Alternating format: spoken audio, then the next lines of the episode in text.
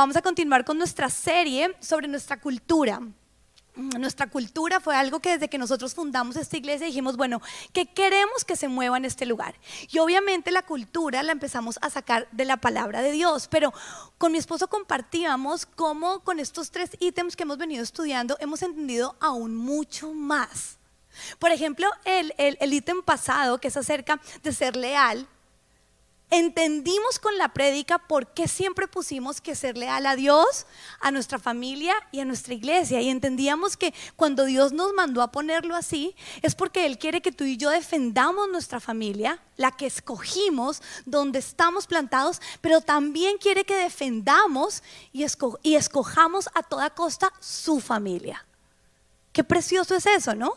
Saber que Dios quiere que nosotros aprendamos a ser leales con nuestra familia personal pero Dios también quiere que tú y yo aprendamos a defender y ser leales con nuestra familia espiritual, que en sí es su familia. Así que con todas estas prédicas yo me he sentido como motivada que a pesar de que a través de nosotros entró la cultura y fuimos nosotros como pastores quienes eh, escribimos cada uno de esos ítems, hemos podido ver una vez más como todo viene del corazón de Dios. Y han pasado ocho años y cuando estamos volviendo a predicar lo estamos entendiendo aún más. Y a mí me encantó, no sé si a ustedes les encantó la predica pasada, pero me encantó la cara de, de la oveja y del león, ¿no? Pero como Dios nos permite a nosotros, cuando se trata de su casa, ser leones defender a toda costa, entrar en esa actitud de esto es lo mío, esto es lo que vale, esto es tesoro y esto es vida. Tuvimos la oportunidad con mi esposo de viajar y en Texas, quiero compartirles eso porque me, encantó, en Texas ya hay una ley hay iglesias muy fuertes y los pastores eh, permanecen muy unidos. Y ellos lograron firmar una ley donde la iglesia nunca más se puede volver a cerrar. Porque es considerada un lugar esencial, es como un hospital. Y ellos ya consiguieron esa ley, así que nosotros también vamos a ir por esa ley, ¿no es así? Ellos se unieron y se pusieron su rostro de león, todas las iglesias unidas, el reino, y dijeron, no vamos a volver a permitir, en pandemia, en lo que nos pase, no sabemos qué va a venir, pero en todo tiempo la casa de Dios es esencial. Amén. Así que voy a invitarlos a que oremos y nos dispongamos a aprender a escuchar y a ser transformados por este ítem que me toca hoy a mí predicar. Así que te invito a que levantes tu mano derecha. Y Señor, aquí estamos. Dile, aquí estoy, Dios. Y como estoy aquí, Dios, quiero aprovecharlo al máximo. Tú estás aquí. Aunque mis ojos no te ven, los ojos de mi corazón, que son los ojos de la fe, saben que tú estás en este lugar, que tú reinas y yo hoy te pido que me hables. Porque una palabra tuya transformará mi vida para siempre. Quita todo velo. Rompe todo paradigma. Dile, rompe todo paradigma, Señor. Díselo tú. Quítame todo esquema mentiroso y permíteme vivir tu palabra. En el nombre de Jesús y todos decimos, amén. Así que el ítem de nuestra cultura y el ítem que vamos a estar estudiando hoy es, como ya lo dijo además eh, Anderson, es honrar a los mayores. Así que para explicarlo, dividí esta enseñanza en tres. Lo primero que quiero hacer es explicar a la luz de la Biblia lo que es honra. Luego vamos a determinar lo que significa mayor y vamos a concluir con algo que a todos nos fascina, que es los beneficios de cuando pongo en práctica la honra a los mayores. Así que empecemos con el primero. Estudiemos el significado de honra. Y como lo dijo Natán, ¿de dónde puede salir?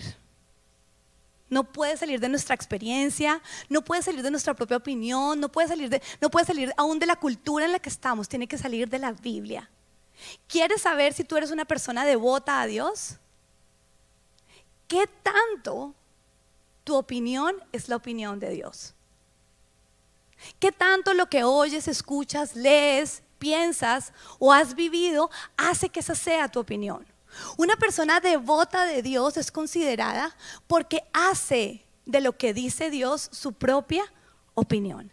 Así que hoy todos vamos a ser devotos y vamos a estudiar la honra en términos bíblicos. Y siempre que tú y yo estudiamos un principio bíblico, que es una verdad bíblica, tenemos que saber que el mundo ha puesto una mentira por detrás, por el lado o por delante. Siempre que hay una verdad, hay también una mentira. Y me impresionó cuando empecé a estudiar el tema darme cuenta que la mayoría de nosotros, cuando se nos, cuando se nos habla o cuando pensamos de honra, pensamos más cerca a la mentira que a la verdad. La verdad de la honra es que es el mayor estándar bíblico de respuesta hacia una autoridad. Voy a volverlo a decir. ¿Qué es honra? Es el mayor estándar bíblico de respuesta hacia una autoridad. Y cuando nosotros nos hablan de autoridad, creemos que la mejor respuesta que podemos tener hacia dicha autoridad es la obediencia. Y la obediencia es clave, claro que sí. Es el abecedario del cristiano, O, B, D, C.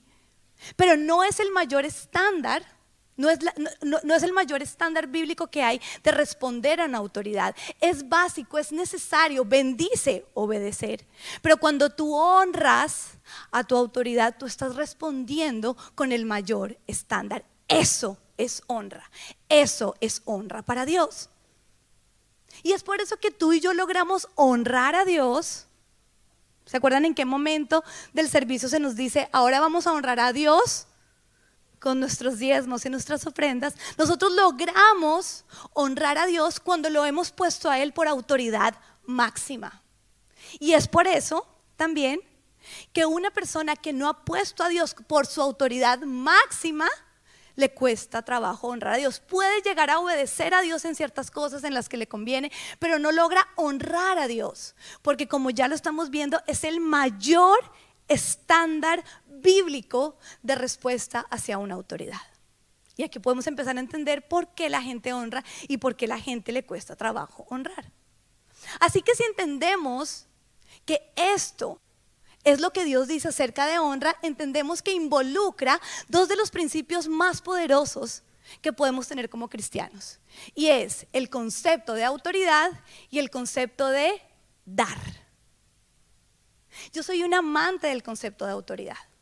Porque date cuenta que nuestro reino está en guerra específicamente porque alguien se rebeló a la autoridad. ¿Quién fue? Satanás. Dice la Biblia que se llevó tres cuartas partes de los ángeles y se rebeló contra la autoridad máxima que es Dios. Y es por eso que después él termina tentando a Adán y Eva y estamos todos en un mundo caído. La rebeldía es delicadísimo. Y cuando nosotros nos hacemos hijos de Dios, tenemos que aprender a comprender lo que significa la autoridad. La autoridad nos bendice muchísimo. Ahora, la autoridad no se siente. La autoridad nunca se siente. Es más, nosotros podemos estar súper bien con la autoridad o obedecer a una autoridad cuando estamos de acuerdo. Pero cuando la autoridad nos dice algo que va en contra de lo que nosotros queremos hacer, sentimos hacer o deseamos hacer, nos cuesta. Y pienso que entender correctamente el concepto de la autoridad involucra entender esta verdad. Porque tú no tienes por qué esperar y ponerte la carga de que siempre sientas deseo de, obedecer a tu autoridad. Es normal, es natural, es parte de nuestra condición humana por, debido a la caída, como ya lo mencioné. Así que si la autoridad no se siente, no se desea, nos va a costar. Pero cuando aprendemos a entender el concepto correcto, sabemos que a pesar de que nos cueste, nos bendice. El siguiente concepto, que es el de dar, es precioso, porque dice la Biblia que es más provechoso dar que recibir. Sin embargo, recuerden lo que les digo, ¿no? Siempre detrás de esa verdad hay una mentira. Nosotros creemos que es más provechoso que nos den, que es más rico recibir que dar, pero la Biblia dice que no, que hay más provecho en dar que en recibir. Ahora, cuando vamos a la cruz, nos damos cuenta que Jesús honró a su autoridad máxima, que era el Padre, yendo a la cruz. ¿Por qué? porque se sometió a su autoridad, dice que cuando él ya va y dice, si es posible, que no tenga que, o sea, era un momento que le estaba costando y la Biblia también nos enseña que Jesús tuvo que aprender obediencia a través de la cruz. Todo lo demás que Jesús hizo acá en la tierra le fascinaba, lo disfrutó muchísimo, pero ir a la cruz le costó, era una dirección en la que él, al ser 100% hombre, también sabía lo que le iba a costar. Y ahí está Jesús honrando al Padre, bendiciéndonos a nosotros, pero honrando al Padre, obedeciéndole y dando. La cruz es una preciosa evidencia de honra. Jesús honró al Padre al morir por tus pecados y por mis pecados. Jesús lo hizo, nosotros lo podemos hacer. Así que cuando nos preguntamos, bueno, pero ¿qué doy? Jesús dio su vida. ¿Qué doy para realmente poder honrar a alguien? Para honrar a una autoridad. Bueno, la verdad es que entendiendo que es más provechoso dar que recibir, volvemos a lo mismo. Tenemos que entender que no damos lo que nos es fácil porque cuando damos lo que nos es fácil estamos regalando. Y regalar y dar es diferente. Esto me pareció a mí poderoso. Tú regalas algo que a ti no te cuesta tanto. Cuando tú te das, te está costando. Y ahí está la honra. Así que hay muchas maneras como nosotros podemos dar. Nosotros podemos dar un tiempo, por ejemplo. Nosotros podemos dar atención. Obviamente involucra también el concepto del dinero. Y cuando estudiaba eso también me daba cuenta que aún un saludo. Por ejemplo, a un mayor le fascina que lo saluden o no. Pero al menor le cuesta trabajo saludar. No sé si a ustedes les pasa, pero yo a mis dos chiquitos desde que vengo en el carro, yo empiezo, ¿qué vamos a hacer? Apenas entremos a la iglesia, vamos a saludar. ¿Qué haría Jesús cuando entraba en una aldea? Saludaba, él es nuestro modelo, sí, toca saludar. Pero de la naturaleza de mis dos hijos, bueno, a Abel sí de pronto le, le fluye más, pero a ninguno le fluye el darse, porque saludar implica darse. Tú no regalas un saludo, tú das un saludo.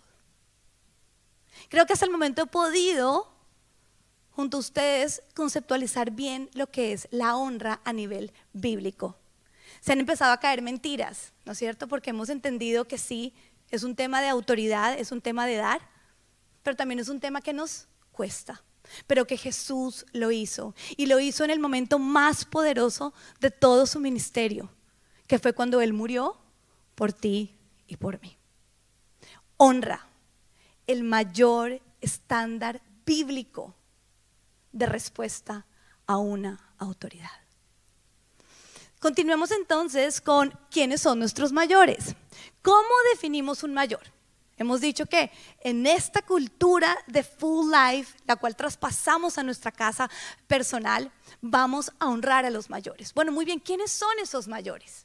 Así que tuve que pensar y recordar hace ocho años por qué pusimos mayores. Y la verdad es que hace ocho años, si mi esposo y yo somos pastores jóvenes, imagínense cómo éramos de jóvenes hace ocho años. Es más, hace ocho años ni siquiera teníamos hijos. Y cuando empezamos a consolidar la iglesia nos dimos cuenta que empezaron a llegar gente mayor que nosotros. Y dijimos, bueno, queremos que este sea un lugar donde ellos se sientan bien.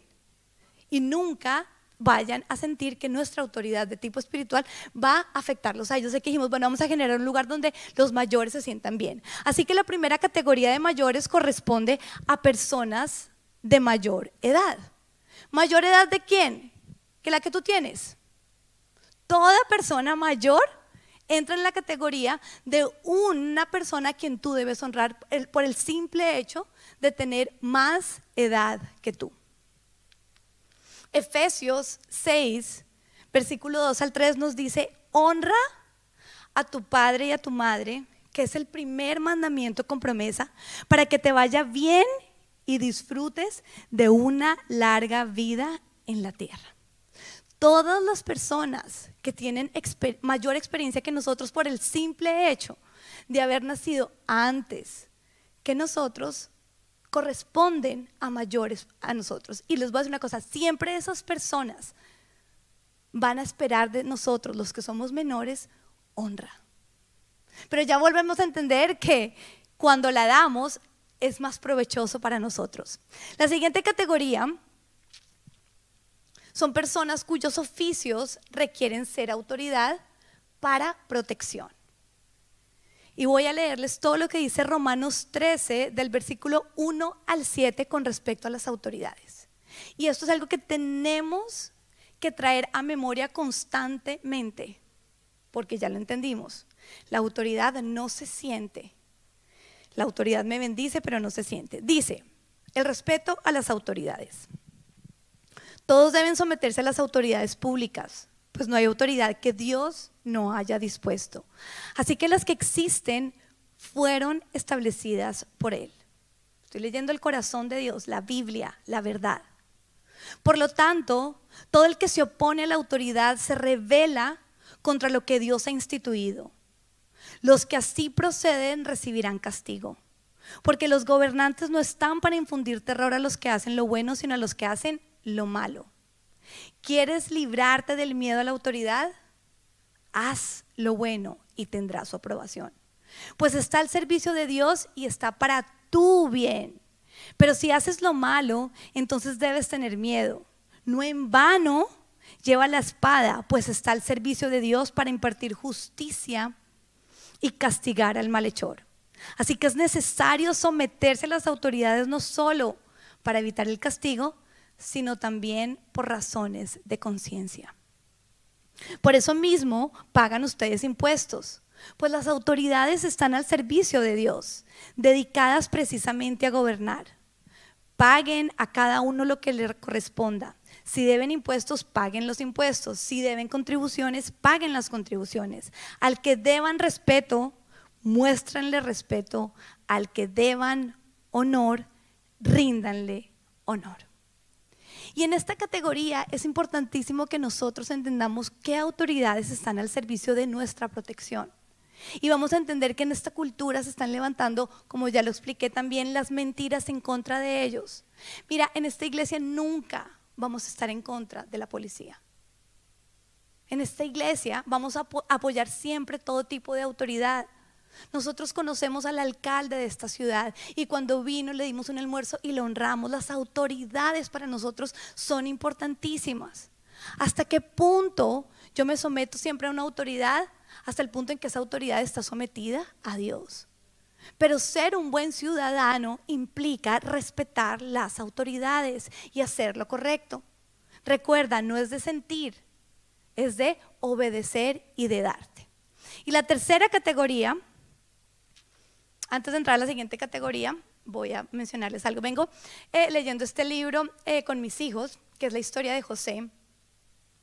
Ahorita lo saqué y Abel, mío, mío, yo, Abel, préstamelo, lo necesito eh, presentar a la iglesia. José, y cuando yo como estaba preparando toda la prédica, yo, wow, increíble, porque estudiamos a José.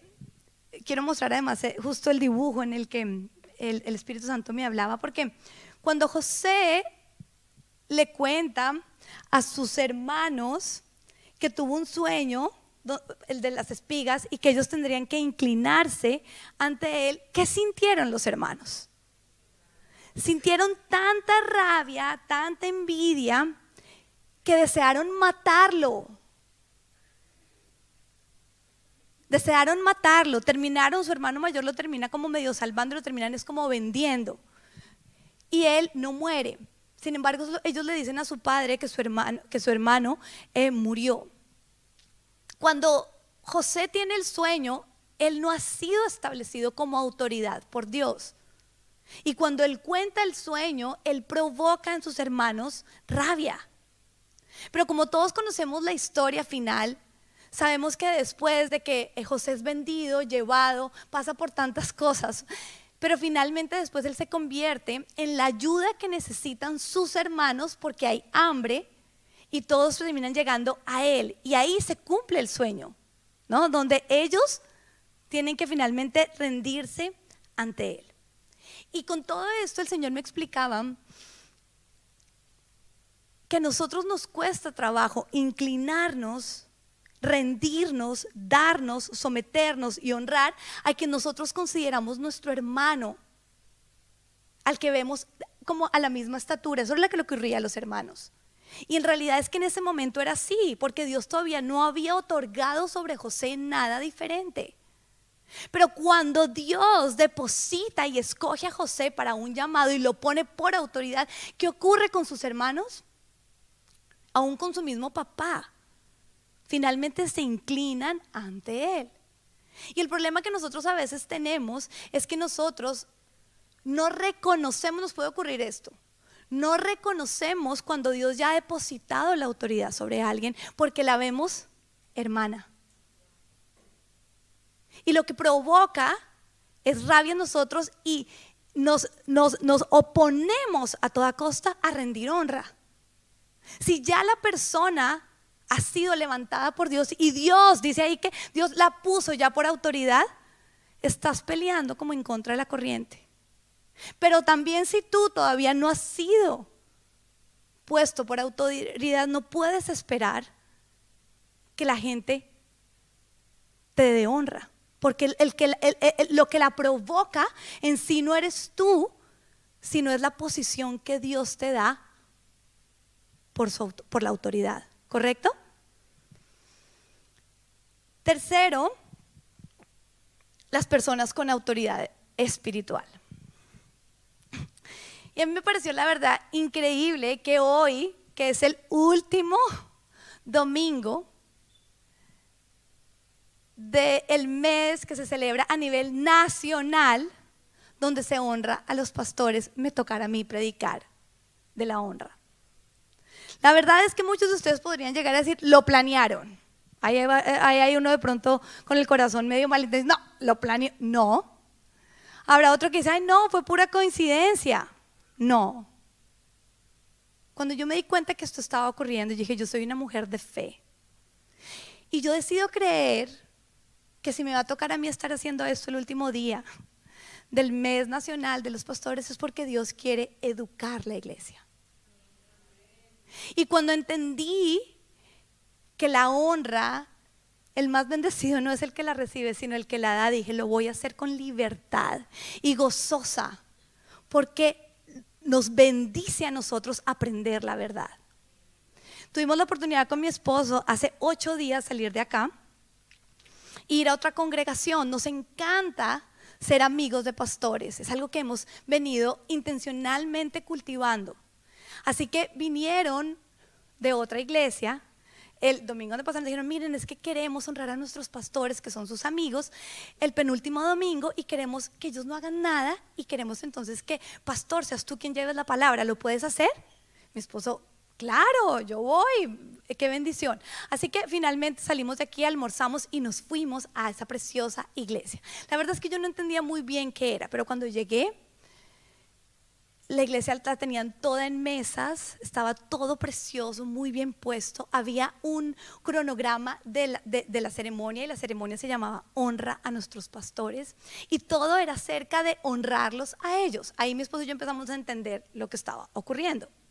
Como habíamos ido a almorzar con muchos de nuestros amigos de ministerio, acá también estaban los líderes de la alabanza nosotros los invitamos y ellos llegaron, así que lo que yo les estoy contando aquí tengo testimonios, ¿no es cierto? Están aquí algunos de ellos en, en este primer servicio. Estábamos en medio de una celebración de honra. ¿De honra para quién? Para sus pastores. Y justo a mí me tuvieron que sentar al lado de ella. Entonces todo yo me lo vi de primera mano cada momento de la noche era cerca de honrarlos a ellos. Videos, palabras, eh, les llegaron con una canasta donde todo, cada miembro, y ella todo el tiempo me preguntaba, ¿y a ti qué te hicieron? ¿Y a ti qué te hicieron? Y yo simplemente estaba asombrada de verla de ver la honra que le estaban dando. Ellos estaban eh, generando toda una reunión para eso. Pero a mí lo que más me ministró fue la actitud de ella. Porque ella estaba tan feliz, yo si yo me sentía como apenada en un momento como tanto que otra vez algo más, otro video, otras palabras de agradecimiento, le llegaban con flores, la comida, pero ella tenía tan claro que la bendición no estaba haciendo para ella, estaba haciendo para quién? Para la congregación. Mi esposo y yo estábamos, estábamos en medio de una verdadera cultura de honra. Y eso ocurrió hace ocho días. Así que cuando yo fui, yo dije, nada con nuestro Dios es acerca de coincidencias. Cuando tú vives tu vida creyendo que fue una coincidencia más, tú le robas a Dios su presencia en tu vida. No es acerca de coincidencias, es acerca de evidencias que Él está edificando tu corazón. Así que eh, cuando mi esposo y yo salimos de allá dijimos, wow, ellos viven la honra a los pastores. Y yo tuve que preguntarle a ella, mira, ¿cuánto llevas pastoreando? Y ella me dijo 14 años y los 14 años ellos siempre hacen lo mismo. O sea que llevan 14 años siendo bendecidos por el Señor a través de esta cultura de honra. Primera de Timoteo 5, 17 dice lo siguiente. Dice, los ancianos que dirigen bien los asuntos de la iglesia son dignos de doble honor especialmente los que dedican su esfuerzo a la predicación y a la enseñanza. Y este versículo a mí me mostró cuán valiosa es mi labor de enseñar la palabra de Dios. Por primera vez Dios me estaba llevando a enfocarme en mi hacer y no en mi ser. Quienes me conocen saben que predico mucho de quienes somos, nuestra identidad en Cristo. No somos lo que hacemos, somos lo que Él hizo. Por lo que Él hizo somos hijos y esa es nuestra sana identidad. Soy una hija de Dios. Pero para esta enseñanza Dios me estaba llamando la atención con respecto a un hacer, a un oficio, a un cargo, a una responsabilidad. Y eso quiere decir entonces, iglesias, que hay responsabilidades que como dice ahí, son dignas de doble honor. Pero aquí me, encuentro yo en que no solo es para los pastores, es para todos nosotros. Cada vez que tú y yo nos disponemos a enseñar la palabra de Dios, nos convertimos en el target perfecto de ser personas de doble honra. Pero sobre todo generamos un ambiente de bendición sobre quienes estamos enseñando. Porque cuando ellos empiezan a honrar, ellos empiezan a ser bendecidos. ¿Entiendes? Cuando yo le enseño a mi hijo de Dios, yo me ubico, aparte de ser su mamá, aparte de ser una de las categorías primeras por ser su mamá, pero supongamos entonces que le enseño a una de mis sobrinas. Automáticamente al enseñar la palabra de Dios, al recibir ese hacer como mío, me convierto en el personaje perfecto a quien ella va a poder honrar, pero que cuando lo haga, la bendecida va a ser ella. Así que antes de entrar en los beneficios de la honra, quiero mencionar tres asuntos que también son bíblicos propios de la honra. ¿Para qué? Para que la aprendamos, para que la interioricemos, para que desechemos toda mentira y toda falsedad que nos dice el mundo. Lo primero es una siembra. Tú no puedes pretender recoger honra cuando tú no la das. Y todos en algún lugar somos mayores. Pero Dios me decía, la siembra es, uno de los principios más reales como cristianos que tenemos. Dice la palabra de Dios que el que siembra escasamente, escasamente cosecha. Quien siembra en abundancia, en abundancia, recoge. Así que, que, cuando tú honras a alguien, es una siembra que tú haces para también tus lugares donde tú eres un mayor. Yo nunca olvidaré cuando pastoreábamos jóvenes, una jovencita que los domingos se paraba al finalizar, el domingo, se paraba al finalizar de la iglesia a invitar a los jóvenes a que vinieran al grupo de jóvenes. Pero a mí me llamaba tanto la atención porque ella nunca iba al grupo de jóvenes. Y yo decía, como si pudiéramos burlar a Dios. ¿Qué autoridad espiritual tiene ella cuando invita a un joven y ella no va al grupo de jóvenes? Porque es que en el mundo podemos actuar, podemos pretender, podemos utilizar máscaras, pero con Dios no. Tú y yo conocemos al Dios que todo lo ve. ¿Qué influencia espiritual? Si nos pudiéramos poner las gafas espirituales para observar el acto de aquella jovencita al invitar, Sabemos que siempre hay una guerra entre el reino de la luz y el reino de las tinieblas. ¿Qué autoridad espiritual tiene ella para invitar? cuando ella no va. Y nuestra vida como cristianos es acerca de siembras y también lo es la honra. Así que nosotros con mi esposo, después de haber visto esa cultura de honra, también nos examinamos y nos responsabilizamos y dijimos, ¿qué oportunidad la que tenemos de honrar aún más a nuestro pastor, Frank, y a nuestra pastora, Zaida? Y lo hicimos, porque es una siembra. Lo segundo, entra en un ciclo. Y eso te voy a pedir que lo digas. Di, entra en un ciclo. Gálatas 6:9 nos enseña que no nos cansemos de hacer el bien, porque a su debido tiempo cosecharemos si no nos damos por vencidos. Y el Espíritu Santo de Dios me mostraba que los ciclos nos tienden a aburrir muchísimo a nosotros los seres humanos sobre todo los ciclos que tienen que ver con un carácter espiritual. Es como si Satanás tuviera autoridad para desanimarnos ahí, porque no nos desanima con los ciclos de higiene. Nadie cuando se va a bañar decir, ay, otra vez me toca bañarme. Nadie cuando se lava los dientes, ay, otra vez, pero si me los lavé ayer en la noche. Sin embargo, todos los ciclos de carácter espiritual tienden a, a lograr en nosotros la mentira del desánimo ya perdoné. Entonces el esposo te vuelve y te pide perdón. Pero me ha pedido perdón por eso todos los días y otra vez. Sí. Tu hijo vuelve y falla en lo mismo porque es su debilidad, ¿no es cierto? Y él vuelve a recaer ahí otra vez. Y llega el domingo, otra vez la iglesia. Y llega las mañanas y el devocional, otra vez. Pero tiene que ver con no cansarnos de hacer el bien. A veces el año pasa tan rápido que uno dice, otra vez el Día de la Madre. ¿No? Pero ¿cómo, cómo nos sentiríamos nosotros de madres si nuestros hijos dicen, ay no, pero yo el año pasado ya le di muy buen regalo? Cuando somos madres decimos, ¡Ah! pero ¿por qué permitimos que nos ocurra a nosotros? Cuando se trata de que volvemos a tener que hacerlo. Aprendamos, iglesia que las rutinas espirituales nos bendicen y nos alimentan. Cuando Jesús nos enseñó a orar, dijo, danos hoy nuestro pan de, más duro, de... Jesús nos enseña que cada día trae responsabilidades de carácter espiritual y no nos podemos desanimar.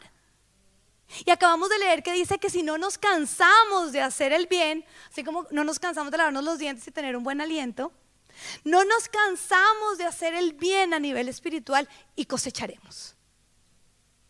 No podemos permitir que la honra se nos convierta en lo que alguna vez hicimos. Es acerca de lo que siempre tú y yo vamos a hacer. Y por eso es parte de nuestra cultura. Porque lo vivimos siempre.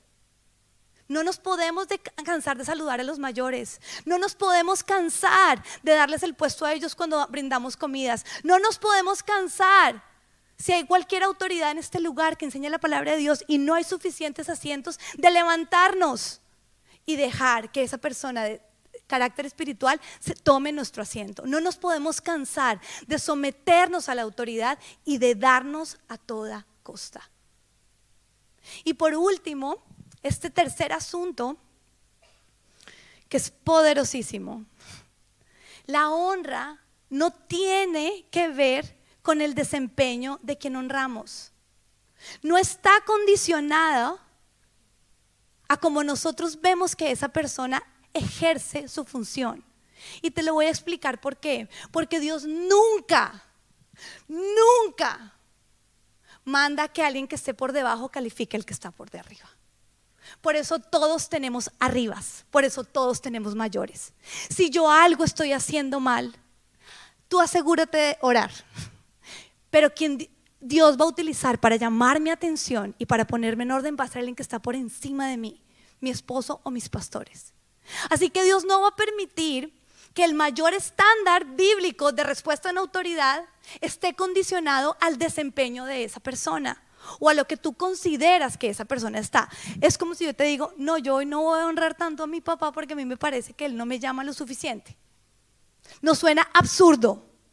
Cuando se trata de nuestros padres lo podemos identificar con facilidad. Ocurre con cualquier autoridad. Tú y yo no estamos llamados a calificar el desempeño de alguien y nunca permitamos que nuestra manera de honrarse, nuestra manera de responder a esa autoridad se nuble por lo que nosotros consideramos o evaluamos de su desempeño. El desempeño no provoca la honra. Lo que provoca la honra es la posición de autoridad. El desempeño tiene que ver con algo íntimo de la autoridad con Dios. Y créeme, Dios llama la atención. Dios es supremamente paciente, pero es supremamente intolerante al pecado. Y cuando una autoridad está abusando o está haciendo mal uso de su autoridad, Dios se lo va a dejar saber. No tienes que hacerlo, tú, tú descansa. Tú no te pierdas la oportunidad de ser bendecido a través de honrarlo. No importa lo que esté haciendo, no importa, no te enfoques en eso. Honra. De pastores de jóvenes tuvimos tantas oportunidades de ver a tantos jóvenes lamentarse y llorar por el mal desempeño de sus papás. Pero aún así mi esposo y yo siempre les dijimos, honralo, honralo. Porque si tú deshonras a tu padre, la maldición va a ser para ti. Deja que Dios lidie con su desempeño. Tú honra. Y aquí pude entender entonces que la honra es un camino que Dios permite para bendecir a su pueblo. Porque como el reino de Él es acerca de autoridad, es el bonus de la autoridad. Recuerda que la obediencia es la mejor manera de responder a la autoridad, sí, pero la de mayor estándar es la honra. Así que quiero cerrar con los beneficios. Porque todos cuando entendemos cuán bien nos hace, vamos a salir motivados a hacerlo. Y eso está bien. Me encanta, Dios lo sabe, Dios es el, mejor motivador de todos, tanto que con el dinero nos dice, pruébenme. Hay cosas en las que Dios dice, si tan solo palpas y disfrutas del beneficio, lo vas a hacer. Lo vemos con los niños, no sino que no le diga a un niño, pórtate bien y te, y, te compre el juguete y qué va a ocurrir. Hay una motivación y yo no pienso que esa motivación no sea sana. Es bueno tener una motivación para hacer las cosas. Así que, beneficios de la honra. ¿Qué ocurre en tu vida cuando tú honras a cualquiera de tus mayores, sin importar la categoría a la que ellos pertenezcan. Te va a ir bien. Todos los beneficios los saqué de la Biblia, de todos los pasajes donde Dios habla de honra. Honra, dice, honralo y te irá bien. ¿Hay alguien aquí que quiere que le vaya mal? Honra. La honra potencializa tu capacidad de éxito honra. Disfrutes de una larga vida en la tierra. ¿Alguien quiere morir joven? ¿Alguien quiere morir enfermo? La honra trae salud y vitalidad. Qué poderoso. Y cuando estudiamos cada uno de estos beneficios nos damos cuenta que es muy provechoso. Y me, llamaba mucho la atención porque a veces nuestras peticiones están en los beneficios. Corre a la causa. A veces no hacemos el link. Eh, me siento tan cansada, vivo aburrida, ¿qué me pasa? No tengo fuerzas.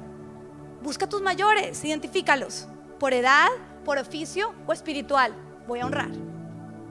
Porque cuando lo haces, dice la Biblia, y la Biblia es verdad, que disfrutarás de larga vida y salud en la tierra. Esta me encantó. Dice, tendrás su aprobación, cercanía.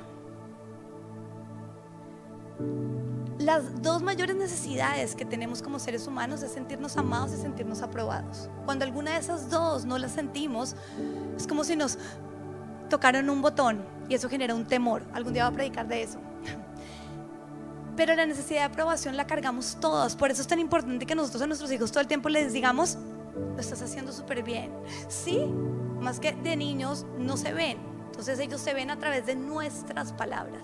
Lo haces muy bien. Pero mira que la honra dice que cuando una autoridad, y esto me pareció humano y hermoso, cuando una autoridad se siente honrada, se acerca. De las personas que yo más honrada me siento, hay cercanía y hay aprobación. De las personas que yo, no sé si te pasa a ti de pronto, ubícalo con, los hijos. Hay un hijo que es muy especial y te honra. Hay cercanía. Y nosotros lidiamos con sentirnos desaprobados porque no se nos enseñó sobre la honra. Mamás, papás, no duden después de esta prédica enseñarles a sus hijos a honrarlos. Porque aunque se siente bien la honra, son sus hijos los bendecidos. Dice la Biblia también que la honra bendice nuestra conciencia. Tuve que meditar en eso. Yo, Señor, ¿cómo así? Mira, los mayores problemas que estamos teniendo actualmente de salud mental es porque la conciencia se divide, se quebranta, la duda. Lo que es depresión, ansiedad, es tener el alma partida. Cuando tú eres una persona de conciencia firme, tú eres sano mentalmente. Honra tus autoridades y tu conciencia se fortalecerá. ¿Tú te imaginas lo poderoso que es? Y hay veces no hacemos el link, pero el mundo espiritual es así. Y el mundo terrenal nos enseñó que la honra es como si se la gana. Cuando se porta bien, ahí sí. No, es acerca de ti. Nosotros nos ganamos la cruz y Jesús aún así lo hizo. No nos merecíamos nada. Y por último, la honra dice que te permite aprender. Y aprender es una de las condiciones más hermosas como seres humanos. Cuando dejamos de aprender, yo pienso que dejamos de vivir. A través de toda esta enseñanza, toda esta historia, el haber salido hace ocho días, ir a otra iglesia, ¿sabes qué es lo único que yo he hecho? Aprender. Y aprender de un tema que me concierne a mí, le concierne a la iglesia, le concierne a mis hijos, nos concierne a todos. Porque el reino al que tú y yo pertenecemos es un reino de autoridad. Y la honra es la mayor expresión bíblica de respuesta a la autoridad. Y que Dios los bendiga, iglesia.